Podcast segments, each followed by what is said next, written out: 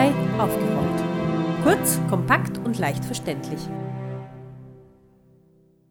Herzlich willkommen zur heutigen Sendung von Barrierefrei aufgerollt von Bizeps Zentrum für selbstbestimmtes Leben. Am Mikrofon begrüßt Sie Katharina Mühlebner. Fast täglich sind mehrere Millionen Menschen gezwungen, ihr Heimatland zu verlassen. Sei dies, weil sie dort von Krieg, Gewalt und Verfolgung bedroht sind oder weil ihnen schlicht und einfach die Lebensgrundlage in ihrem Heimatland fehlt.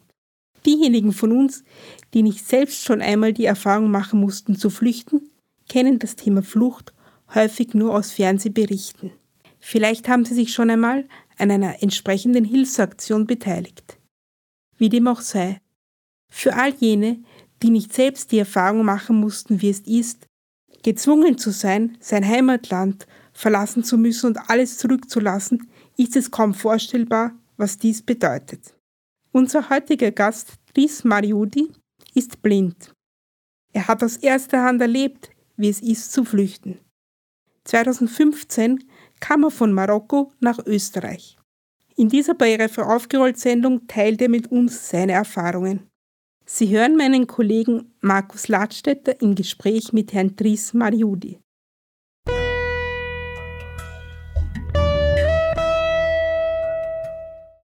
Guten Tag, Herr Mariudi. Schön, dass Sie in unserer Radiosendung zu Gast sind.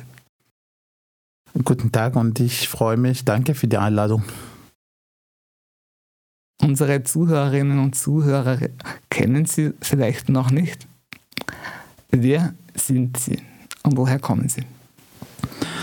Also ich bin Dries Marodi. Ähm, ich komme aus äh, Casablanca, Marokko.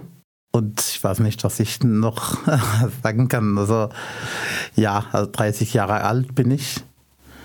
Und ja, ich wohne seit, also seit vier Jahren in Österreich. Ich habe gelesen, Sie sind schon von Geburt an blind. Wie ist es in Marokko als blindes Kind aufzuwachsen? Ähm, es ist schwer, weil äh, die Leute in Marokko haben leider keine, überhaupt keine Ahnung, wie sie mit blinden Kindern umgehen können. Ähm, und ja, das war schwer.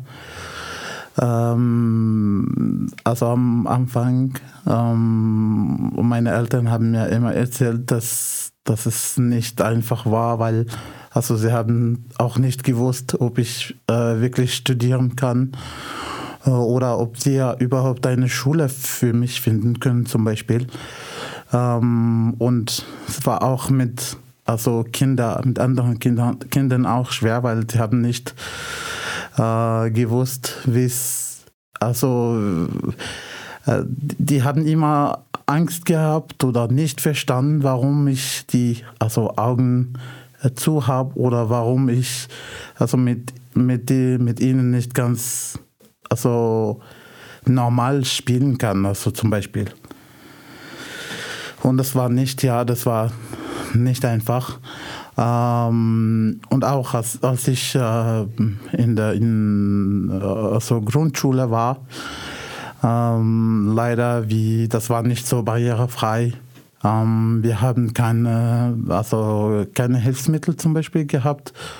Und das, das hat auch so, das war wirklich schwer ähm, also nur das Schreiben zu lernen oder Lesen zu lernen und so. Und wir haben ja trotzdem bemüht. Also. Sie haben uns jetzt erzählt von Ihren Problemen in der Kindheit und in der Schule und wie ist es dann weitergegangen? Ähm, das war also das war leider, leider, leider nicht so einfach, wie gesagt. Und ähm, also wir haben fast keine Entwicklung äh, in diesem Thema also gesehen, leider. Und ähm, ja, als wir ein bisschen älter waren und so, dann haben wir verstanden, dass wir uns, also selber uns bemühen sollen. Ähm, und zum Glück äh, ist Technologie gekommen. Und dann haben wir so angefangen zu suchen, wie das alles geht. Also mit, äh, ja, mit ein paar äh, so Screenreaders, zum Beispiel also die Leute, die, die das kennen, äh, JOS oder NVDA zum Beispiel. Äh, und ja, das hat uns geholfen, zum, äh, so zu, auszufinden, ähm, also über, ja, über Metho also verschiedene Methoden, die in Europa zum Beispiel oder Amerika oder so, die ja so blinde Instituten benutzen, äh, benutzt haben. Und wir haben immer probiert, alleine so dann irgendwie eine Lösung, ja, also. Wie ist die Situation für Menschen mit Behinderungen in Marokko generell? Also generell ist es leider nicht einfach, weil ähm, es ist nicht, es ist auch also noch nicht akzeptiert, zum Beispiel einen, einen, einen Blinden mit weißem Stock in der Straße, auf der Straße zu sehen. Und also für äh, zum Beispiel Leute, die äh, also äh, Rollstuhlbenutzer und so, das ist auch nicht einfach, weil also die Straße, also draußen ist gar nicht barrierefrei und sie können nicht also selbstständig irgendwie rausgehen oder was erledigen. Sie brauchen immer so ein bis zwei Leute, die äh, mit ihnen gehen, also rausgehen kann. Und diese Leute müssen trotzdem Zeit haben, weil ähm, oder Lust auch haben, das zu tun, weil es ist, ja, äh, es ist keine Verantwortung oder so. Nur kommt, also, wenn, wenn jemand, also äh, niemanden hat und eine Behinderung hat, dann er kann das leider nicht schaffen. Und also muss, also muss man immer auf die Familie Unterstützung warten und wenn es nicht gibt, dann, dann geht leider nicht. Und wie kam es dann dazu, dass Sie sich entschieden haben, äh, von Marokko wegzugehen? Ähm, also ich habe meine Matura-Zeugnis bekommen, also meine Matura bekommen und dann, äh, dann ging ich in die Uni.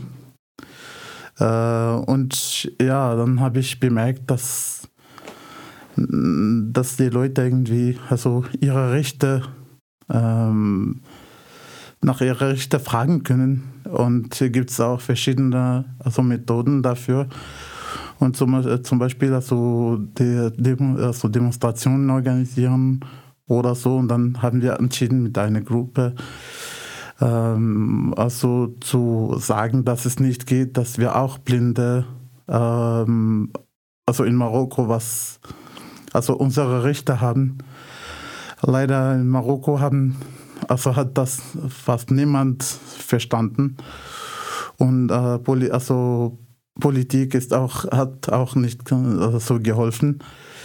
Und dann, ich war ohne Hoffnung. Ähm, äh, und ja, dann dazu, also wir haben auch also gegen Diskriminierung auch demonstriert.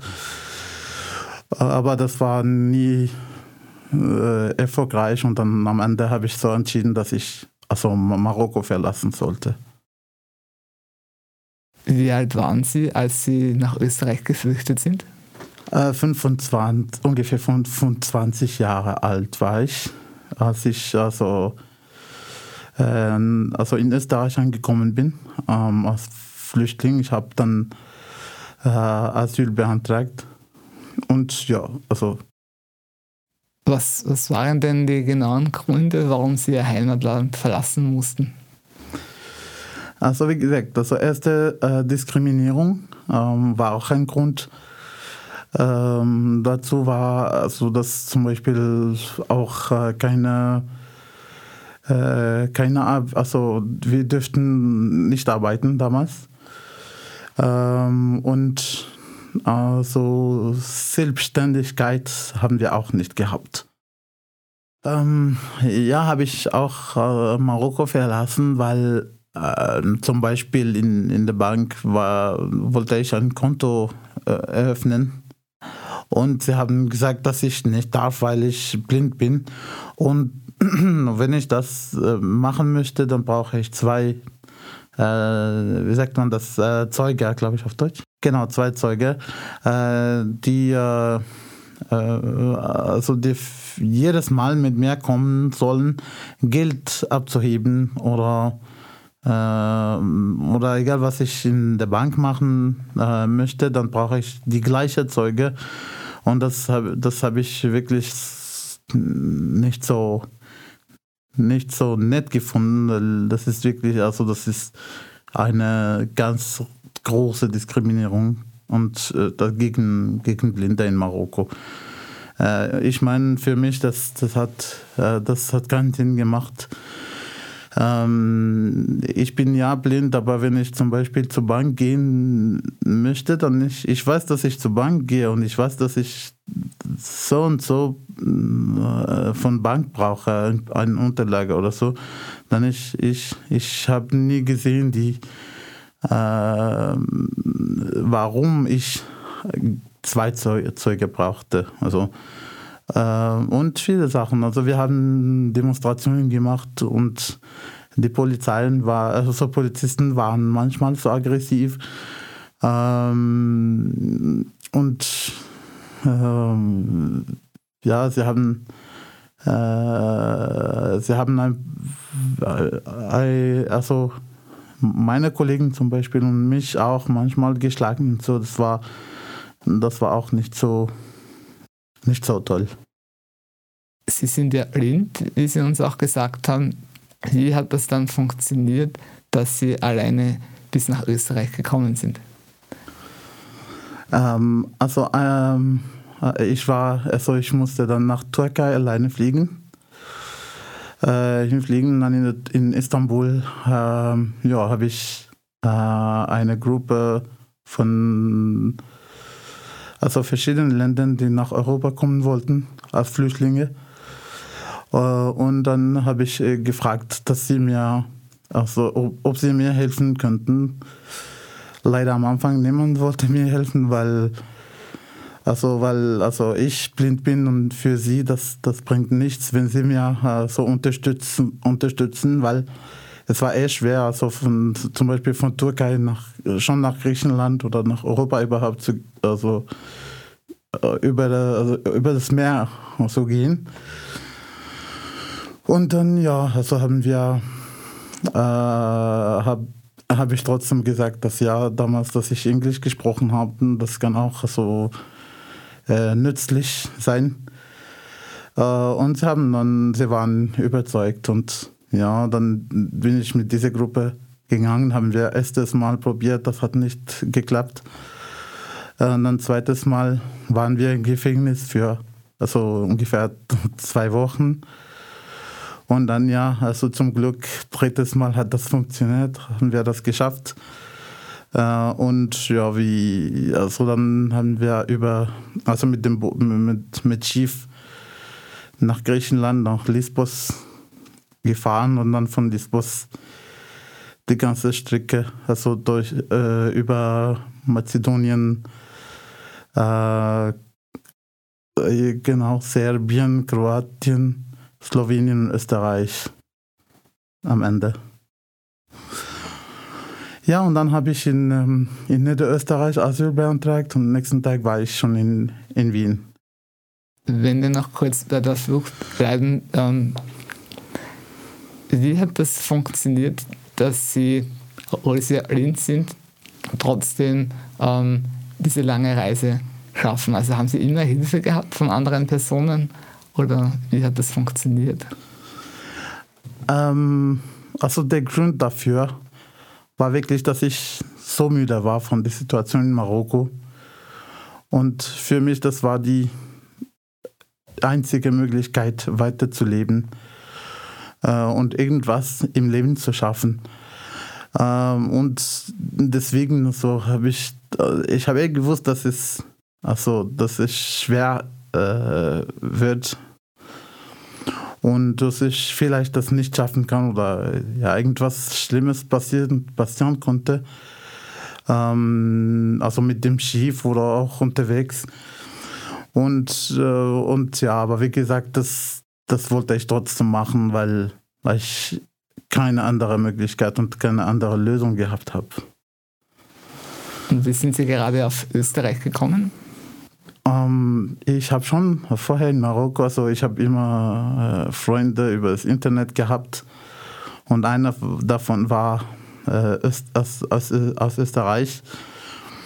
Und ich habe gesagt, dass so das in, also ja, das in Wien, dass Wien ist wirklich eine schöne Stadt ist und gibt es äh, verschiedene gute Sachen, Musik zum Beispiel.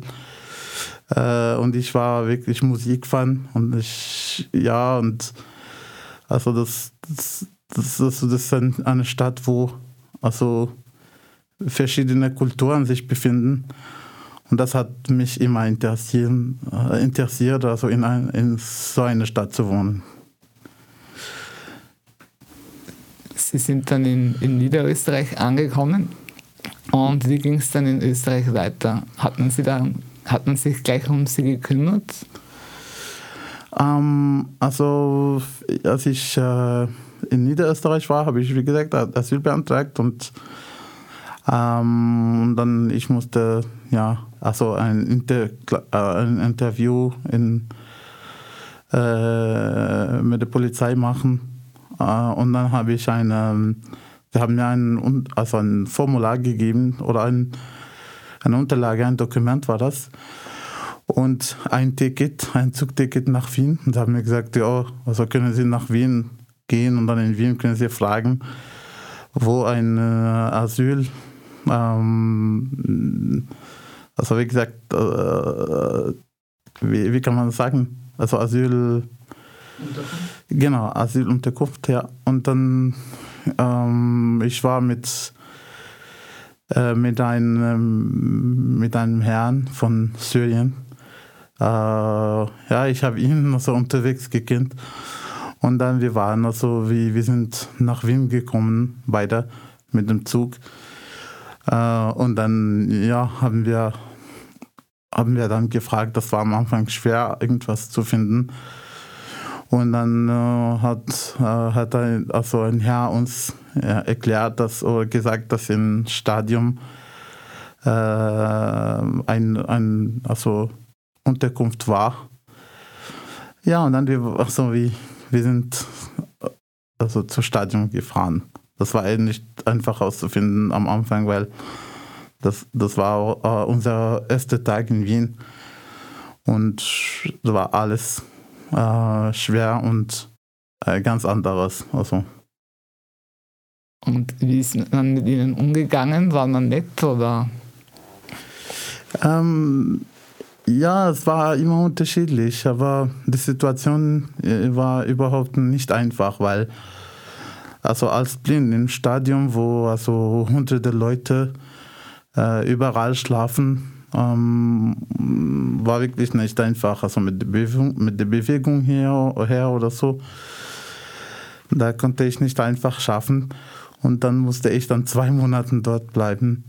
Ähm, und das war, das war gar nicht einfach. Also ich konnte zum Beispiel in der Früh nicht rausgehen, weil also viele Leute vor die Tür geschlafen haben und so. Und ja, das war eine so schwierige Situation. Und auf einmal habe ich, hab ich eine Frau kennengelernt, äh, die mir ein bisschen geholfen hat, so eine eine Unterkunft äh, zu finden. Das war in, in Diakonie. Und dann war das trotzdem so besser als sicher Stadium. Aber musste ich leider also lang, lange warten, bis ich dann ja Interview bekomme, bekomme und dann Asyl äh, habe oder doch nicht. Und ja, also jetzt habe ich Asylanerkennung und ich bin froh. Aber das, das, das war wirklich, die waren zwei schwierige Jahre. Also wie lange hat es gedauert, bis Sie dann Asyl bekommen haben? Es hat ungefähr zwei Jahre gedauert. Mhm. Ja. Und in der Zeit haben Sie auch Deutsch gelernt oder konnten Sie das schon vorher? Ja, ja, schon zum Glück. Ja, habe ich, äh, hab ich dann in, in eine Schule Deutsch gelernt. Ähm, und ja, also ich, ich probier, also ich wollte unbedingt die Zeit irgendwie auszunutzen, weil ähm, also als, als Asylbewerber, wir dürfen gar nicht arbeiten oder gar nichts machen. Und dann, ja, ich wollte trotzdem mindestens Deutsch lernen. Und das war eher äh, so auch wichtig, weil also ohne Deutsch damals war wirklich nicht einfach mit Leuten zu mit Menschen zu kommunizieren in Österreich. Ja, sicher mit ähm, mit jemand, der schon Englisch gesprochen hat, das war okay, aber, aber nicht alle können, können Englisch. Hat man von Anfang an Rücksicht auf Ihre Behinderung genommen in Österreich und haben Sie auch Hilfe erhalten? Äh, nach zwei Jahren schon, als, als ich Asylanerkennung bekommen habe. Äh, schon, aber also in diesen zwei Jahren also gar nichts, leider. Und ich musste immer, ähm, also ja, das war, also wenn ich, irgend, äh, wenn ich immer nachgefragt habe, gesagt, dass also in dieser Phase all, dass wir all gleich, äh, sind und also auch Leute mit Behinderung also können gar nichts bekommen, können keine Hilfe bekommen oder so, nur weil sie keinen Bescheid haben. Keinen positiven Asylbescheid, meine ich. Sie haben nach zwei Jahren Asyl bekommen. Wie ist es dann weitergegangen? Ähm, dann habe ich eine, eine Wohnung gesucht und dann hat äh, eine Organisation mir geholfen, also eine Wohnung zu finden. Ähm, und ja, also habe ich dann äh, die ganze administrative Sachen gemacht. Also sicher mit also Hilfe meiner Freunde, also meinen Freunden oder meine Freunden oder so. Äh, und haben wir, ja, also dann habe ich meine Wohnung gefunden und äh, ein Training, also Arbeitstraining gehabt. Äh, und dann habe ich danach also Massageschule gemacht äh, für ein Jahr. Und jetzt äh, habe ich auch also ein, äh, ein, wieder ein Arbeitstraining gehabt und hoffentlich einen, einen Job bald. Das hoffen wir auch. Das heißt, ähm, Sie arbeiten derzeit nicht als Masseur? Nein, nein. Also als Masseur arbeite ich jetzt nicht. In Marokko habe ich Physiotherapie, äh, Physiotherapie auch studiert, aber nicht abgeschlossen. Wie, wie sehen Ihre Pläne für die Zukunft aus? Ähm, also ich möchte gerne, also wenn ich das schaffe, noch also äh, arbeiten, studieren, was lernen immer und ja und dann ein angenehmes, ruhiges Leben haben. Das wünschen wir Ihnen auch. Ich habe nur noch eine Frage. Okay, ja. Was sollte man verbessern, um Asylwerbenden mit Behinderung besser zu helfen, wenn sie nach Österreich kommen? Äh, Unterstützung, weil also egal ob man äh, Asylbewerber oder aner anerkennt, also Behinderung ist Behinderung. Und also, ähm, also, behindert, also behinderte Asylbewerber müssen auch also in der Gesellschaft klar, klarkommen und mit weniger äh, Probleme. Weil also in meiner Situation war, war es wirklich nicht einfach, äh, irgendwas zu tun. Ähm, und zum Beispiel also mindestens, ich wollte nur ein Buch lesen oder so. Und dann ich konnte das nicht, weil, ähm, weil ich dafür keine Unterstützung gehabt habe.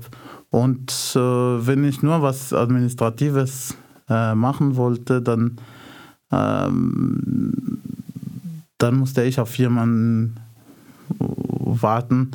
Und wenn, wenn niemand mir helfen wollte, dann das war schwer.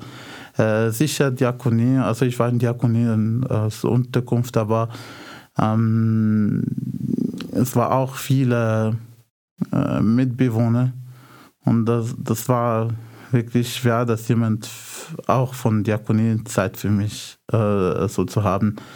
Ähm, es war nicht so das war wegen der, wie sagt man das, also die, viele Leute, die dort gewohnt haben. Herr Mariudi, vielen Dank für das Interview. Danke Ihnen für die Einladung und ja, vielen Dank.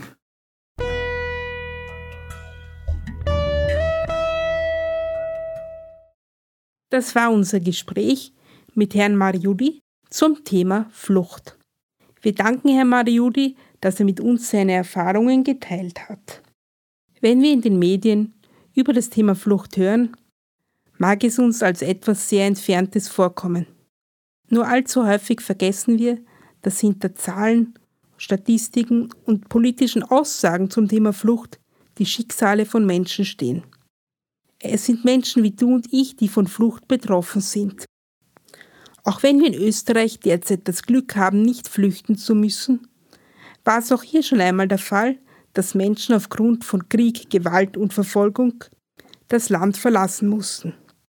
Das Thema Flucht geht uns alle an, denn wir alle sind Teil der menschlichen Gesellschaft und wir alle haben das Recht auf ein Leben in Freiheit, Frieden und sozialer Sicherheit. Das war unsere heutige Sendung.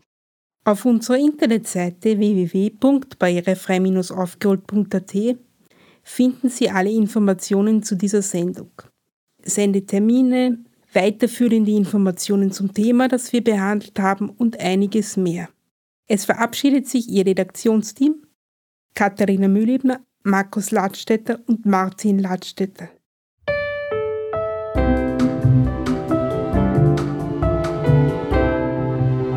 Barrierefrei aufgeräumt. Kurz, kompakt und leicht verständlich.